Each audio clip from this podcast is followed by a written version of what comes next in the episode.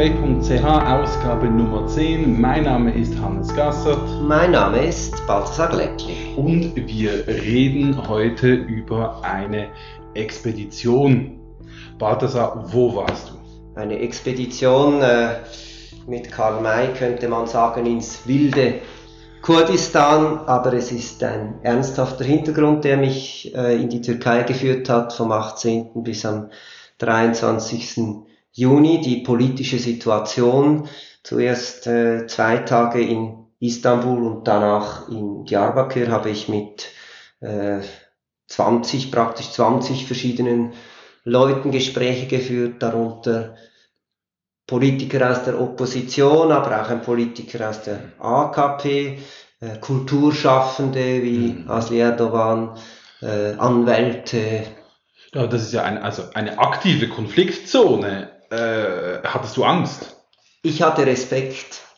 Ähm, und zwar deshalb, weil ich das Gefühl habe, wenn man die Art und Weise betrachtet, wie Erdogan mit Opposition umgeht, sei das jetzt Opposition im Land, aber auch Leute, die einreisen, merkt man je länger, je mehr, dass äh, so Sicherheitsgarantien nicht mehr unbedingt so viel wert mm. sind.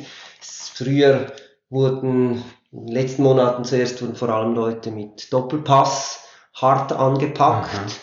Unterdessen gibt es aber auch äh, Journalisten ohne türkischen Pass, die im, im Knast sind und äh, von dem her hatte ich schon Respekt. Mhm. Jetzt kannst du kurz erklären, was ist eigentlich das Problem? Weil da gibt's ja, also ist ja eine unübersichtliche Gemengelage. Was ist das Problem? Äh, das Problem im Moment in der Türkei ist, dass wir es nur noch mit einer Fassade einer Demokratie, mit der Fassade eines Rechtsstaats zu tun haben.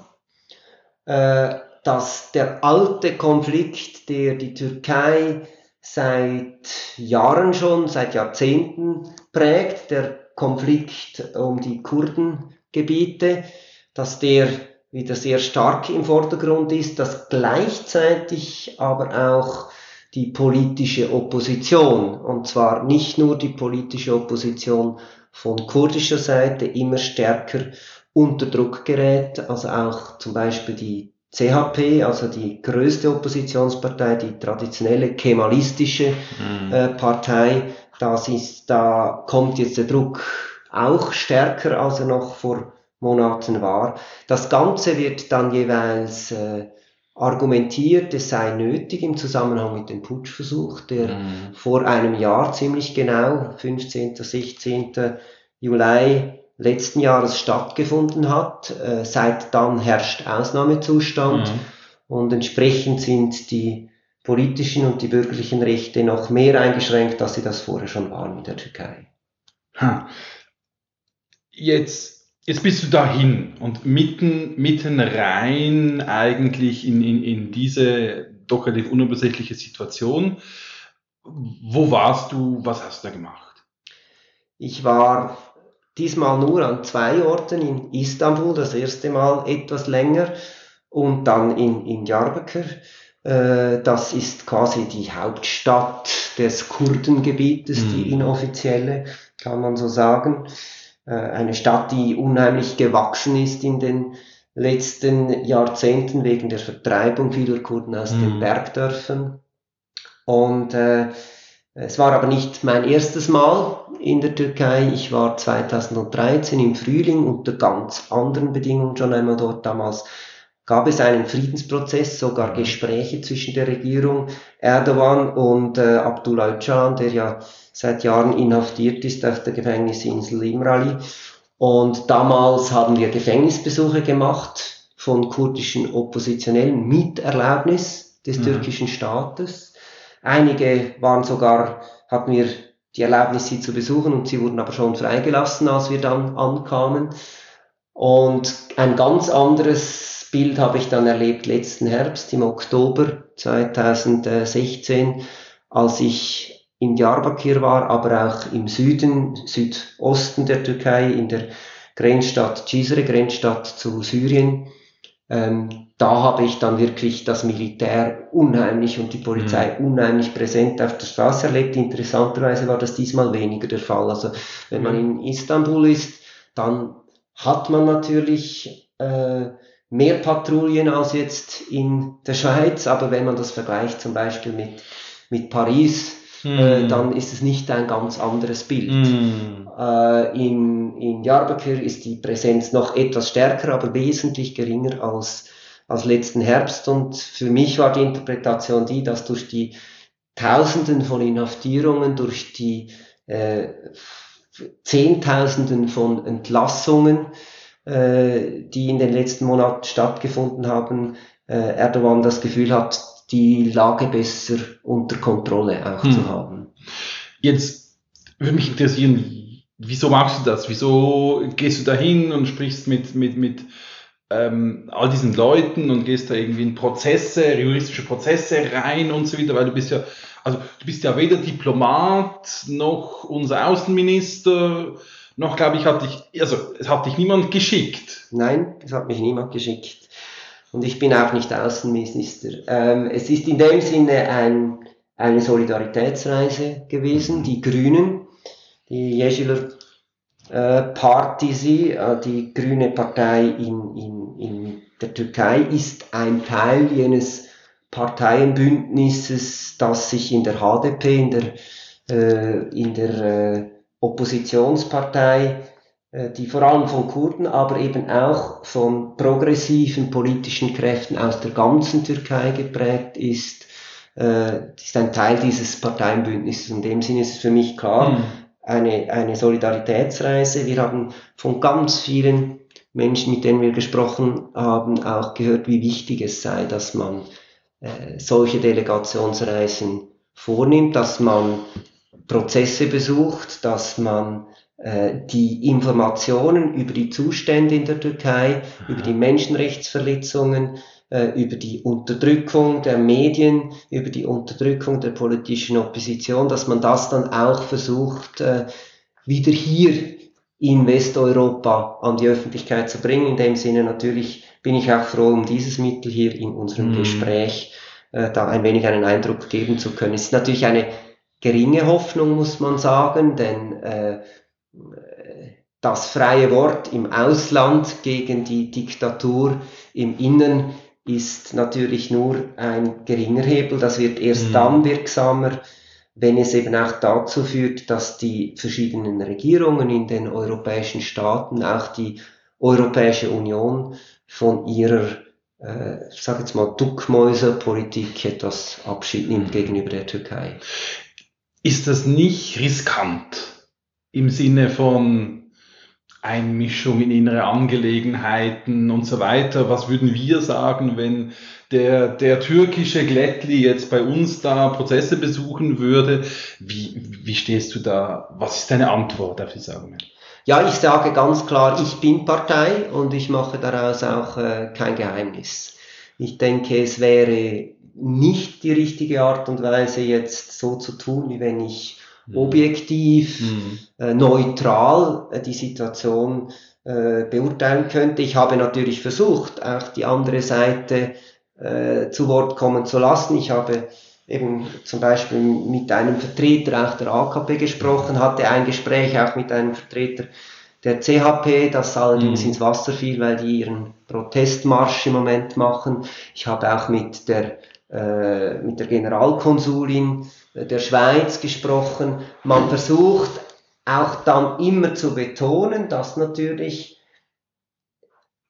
nur auf der Basis der Menschenrechte Klartext wichtig mhm. ist, aber gleichzeitig auch der Weg offen sein muss, dass die Schweiz irgendwann eine, in einer, in einer äh, möglichen zukünftigen Friedensverhandlungen auch eine vermittelnde Rolle einnehmen. Genau, weil das wäre ja die traditionell schweizerische Rolle der guten Dienste, des, des Vermittlers und so weiter. Und eigentlich ähm, stehst du dem im Wege mit deiner Parteiergreifung.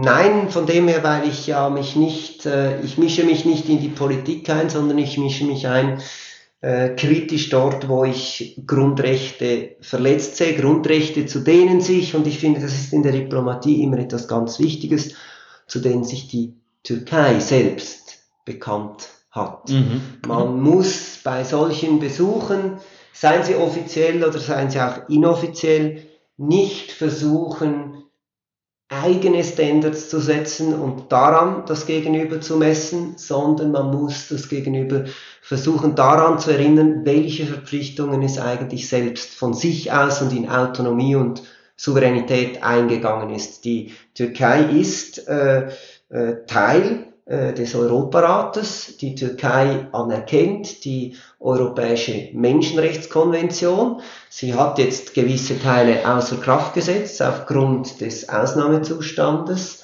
aber sie anerkennt, sie ist weiterhin Mitglied eigentlich des Europarats und entsprechend äh, kann man muss man und darf man sie auch daran erinnern, an die Werte, zu denen sich die Türkei mit diesem Beitritt einmal bekannt hatte. Mhm. Jetzt ist die Frage ja so ein bisschen, na und jetzt? Oder jetzt gab es ja das, dieses Reisli und okay, jetzt sind alle wieder da und ist okay. Und du hast vorhin ein bisschen selbst gesagt, ja, was man da jetzt wirklich machen kann, äh, ist, ist wahrscheinlich relativ beschränkt. Was erhoffst du dir oder was macht man jetzt? Ich erhoffe mir einerseits, dass man etwas mehr erfährt darüber und ich da vielleicht eher gehört werde als zum Beispiel Vertreterinnen und Vertreter der Kurden in der Schweiz, mhm. ähm, wenn ich erzähle, was ich erlebt habe. Ich habe erlebt äh, Situationen, wo äh, Dutzende von Journalisten, die ich persönlich äh, gesehen habe, obwohl sie entlassen wurden, obwohl ihre Medien geschlossen wurden, machen weiterhin auf eigene Kosten äh, machen Sie, versuchen Sie eine unabhängige Berichterstattung aufrechtzuerhalten. Ich, ich erlebe, habe erlebt äh, Politikerinnen und Politiker, vor allem auch sehr eindrückliche PolitikerInnen mhm. der HDP, mhm. ähm, äh, die immer noch, und das ist für mich eigentlich schon fast nicht mehr nachvollziehbar immer noch daran glauben, dass man auf demokratischem Wege äh, die Verhältnisse in der Türkei irgendwann doch wird ändern können, also die mhm. dem Rückgriff auf, auf den Guerillakampf eigentlich äh, da, absagen dem, mhm. sagen Gewalt ist nie eine, ist nie eine Lösung. Ich habe Menschen erlebt mit einem Mut und einer Gelassenheit gegenüber einer auch, auch physischen Bedrohung. Die Folter ist zurück in der, in der Türkei. Ähm, die sagen, ich weiß, vielleicht bezahle ich es mit dem Tod, vielleicht bezahle ich es mit jahrelanger Haft, äh, jahrelanger Trennung von meiner Familie, aber das sind Werte, für die ich einstehe und für die ich auf, auf demokratische Weise einstehen will. Und das hat mhm. mir unheimlich viel äh, Bewunderung auch ab, abgerungen. Vor allem eben auch, wie stark die, die Frauen sind in der ja. kurdischen Bewegung. Ja. Natürlich muss ich da sagen, vermutlich historisch kommt dieser Respekt sicher auch daher, dass in der PKK auch die Frauen mitgekämpft haben. Immer, also die Bilder sind ja extrem präsent. Das ist natürlich auch ein wenig Soldatinnenromantik, also auch wenn man das jetzt, also ja, jetzt mit, mit sehr großen Anführungszeichen, aber die haben, die haben das nicht aufgegeben. Ja. Die sind da und da erlebt man äh, Gespräche mit äh, Co-Parteivorsitzenden, aus der Region eine junge, vielleicht 30-jährige Frau, ein 50, 55-jähriger Mann, das sind die Co-Vorsitzenden und man hat eine Stunde Gesprächszeit und 40 Minuten, 50 Minuten spricht die Frau und 10 Minuten spricht der Mann. Und das ist doch, also ich denke, auch angesichts des kulturellen Backgrounds ist das extrem. Auch extrem, wie die HDP eben nicht nur eine Kurdenpartei ist, wie sie sich sehr stark für die Bürgerinnenrechte allgemein einsetzt und zum Beispiel auch sehr stark für die LGBTI-Community okay. und okay. das auch gegen den Widerstand der Leute vor Ort. Also wir okay. haben aus Diyarbakir dort, also in Istanbul ist klar, das ist attraktiv, das ist für die Mittelschicht, das ist quasi die, soll ich sagen, das ist so die klar, liberale Mittelschicht, ja. ähm, die, die auf solche äh, politischen Positionierungen nicht einfach mit Unverständnis reagiert. Mhm. Äh, dagegen in, in Diyarbakir haben wir auch gefragt, also wie passiert dann, was passiert dann, wenn die HDP dort äh, gegenüber dem, dem kurdischen Bauern, der aus seinem Dorf vielleicht vor 15 Jahren vertrieben wurde, jetzt in der, in der Stadt lebt und da sagt, ich bin irgendwie für nur schon für Rechte von Schwulen ja. und Lesben ja. machen wir den Rest ja.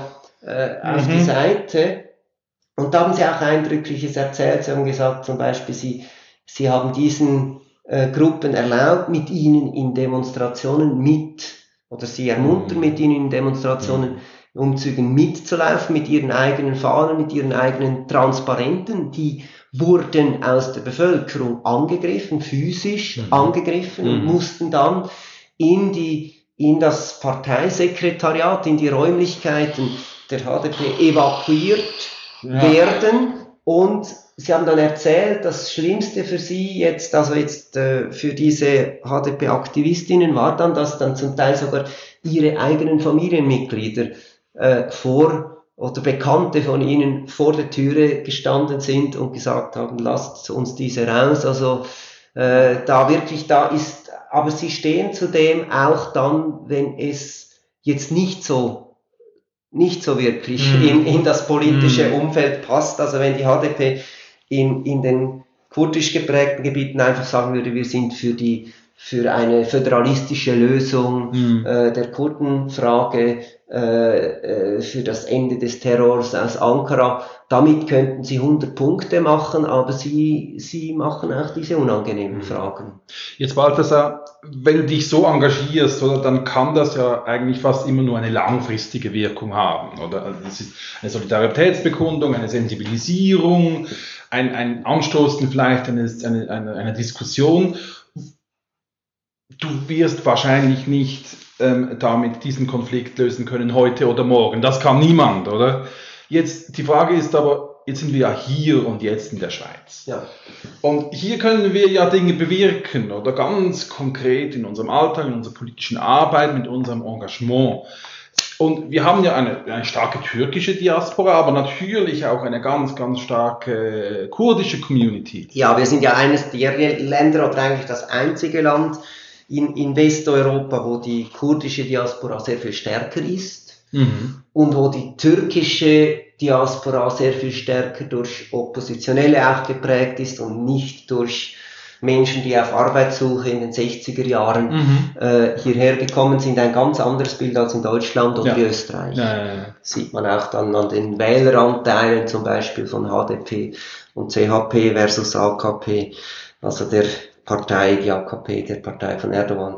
Und äh, ich glaube schon, dass wir eine wichtige Rolle haben in der Schweiz. Erstens, wir sind das einzige Land, das die PKK nicht als Terrororganisation verboten hat. Zweitens, wir sind ein kleines Land ohne große eigene strategische Interessen und mir wurde immer wieder bedeutet von verschiedenen Gesprächspartnern, sollte es wieder einmal Friedensgespräche geben, mhm. was zu hoffen ist, dann müsste ein unabhängiges Land, das nicht selbst Interessen hat, hier eine moderierende Rolle einnehmen. Das könnte die Schweiz sein, das könnte Norwegen sein, das könnte vielleicht auch ein anderer Staat sein. Ich finde es wichtig, dass die Schweiz immer wieder dieses Angebot macht ich weiß, dass sie es in der Vergangenheit gemacht hat. Sie soll es auch in der Zukunft machen, auch wenn es immer wieder abgeschlagen wird. Das dritte ist natürlich die Frage, was machen wir, wenn, wenn jetzt äh, Flüchtlinge auch hierher kommen. Mhm. Das Schwierige ist, dass viele äh, äh, als erste Maßnahme auch der Pass ungültig erklärt wird. Sie erhalten ein Ausreiseverbot, das heißt, sie können dann eigentlich nur auf illegalem Weg überhaupt das Land verlassen. Aber es ist für mich klar, wenn, wenn es politische Flüchtlinge schaffen, in die Schweiz zu kommen, dann brauchen sie hier Schutz und sie brauchen, sie brauchen raschen Schutz und man muss ihnen auch sehr klar bedeuten, dass, dass, dass sie hier diesen Schutz auch, auch erhalten. Dass man nicht Angst hat vor, vor allfälligen auch außenpolitischen Verwerfungen in diesem Zusammenhang. Ich finde es auch wichtig, dass man dann schaut, dass die Leute nicht einfach nur in in die Warteschlaufe kommen äh, und, und, und dann zwei Jahre irgendwie auf einen Entscheid warten müssen, sondern dass man mhm. diese Gesuche schnell äh, behandelt, dass man ihnen auch die Möglichkeit gibt, äh, hier auch aktiv zu sein, sich einzubringen äh, in der Zeit, wo sie auf einen Entscheid warten müssen oder auch nachher. Hm. Also das ist gut, dass du das ansprichst, weil da, da bin ich ja derzeit äh, ganz fest engagiert mit einem Programm, das heißt Power Coders. Das ist eine Coding Academy für Geflüchtete. Da schauen wir wirklich, dass Leute, die zu uns gekommen sind, für genau diesen Schutz ihre Talente einsetzen können. In dem Fall jetzt, wenn das technologische Talente sind im Programmieren. Und da machen wir wirklich eine, einen dreimonatigen Intensivkurs gefolgt von Praktika in Unternehmen drin. Und was ich dort halt immer wieder sehe, ist, und da haben wir auch, also da hatten wir jetzt bei der ersten Durchführung auch zwei Kurden mit drin, oder? Und dann noch Leute andere. wirklich von überall her. Und was ich da wirklich unglaublich stark gefunden habe, ist, wie diese Leute, wenn sie dann in den Firmen drin sind, die Teams und die Leute dort verändern. Oder dass Flüchtlinge eben nicht mehr ein angsteinflößendes Bild am Fernsehbildschirm sind, sondern jemand am Tisch gegenüber, der dir hilft, ein Problem zu lösen. Und ich glaube, solche Reisen können genau auch das bewirken, viel mehr ähm, als vor Ort, auch in der Schweiz, wieder einen Unterschied machen. Wie sehen wir das Problem? Wie betrachten wir die Herausforderungen da sind und können wir dem auch ein, ein menschliches Gesicht geben, sodass das Leute sind und nicht Gemengelagen oder Geopolitik. Ja, oder einfach Zahlen, die, die allen Angst machen. Ich finde das eine sehr wichtige Initiative. Ich denke auch, man sagt ja immer Sprache ist etwas Wichtiges, um sich verstehen zu können. Das stimmt natürlich, aber vielleicht kann es manchmal auch ein toller Umweg sein, wenn man über, über allgemeine Sprachen, die für alle Fremdsprachen sind, über Computersprachen gemeinsam an Problemen arbeiten kann. Und ich finde es ganz wichtig, dass man eben auch, äh, ich sage jetzt mal, die, die Talente äh, ernst nimmt und nicht ja. nur die Probleme. Natürlich, ja. Probleme gibt's und jemand, der gerade aus so einer politisch verkachelten Situation kommt, wird sicher auch persönliche Probleme haben, weiß, die Verwandten sind weiterhin dort. Mm. Ähm, und trotzdem ist es aber auch wichtig, äh, die Ressourcen ernst zu nehmen. Und äh, in dem Sinn wünsche ich natürlich diesem Projekt auch alles Gute. Danke, ich wünsche auch dir weiterhin gute Reisen und Erreichung deiner Ziele. Wir bleiben beide am Ball. Wir kommen wieder bald zurück mit unserem Gespräch. Das nächste Mal zum Thema Smart City werden jetzt bald die Städte klüger als wir. Ähm, was kann die Politik von Unternehmen lernen, die unsere Städte vernetzen wollen? Muss sie die Richtung vorgeben oder äh, kann sie da die Innovation privat, äh, die Zukunft vorpfaden lassen? Das wird unser nächstes Thema sein. Heißt Smart City die Privatisierung des digitalen öffentlichen Raums das nächste Mal bei uns. Bis bald!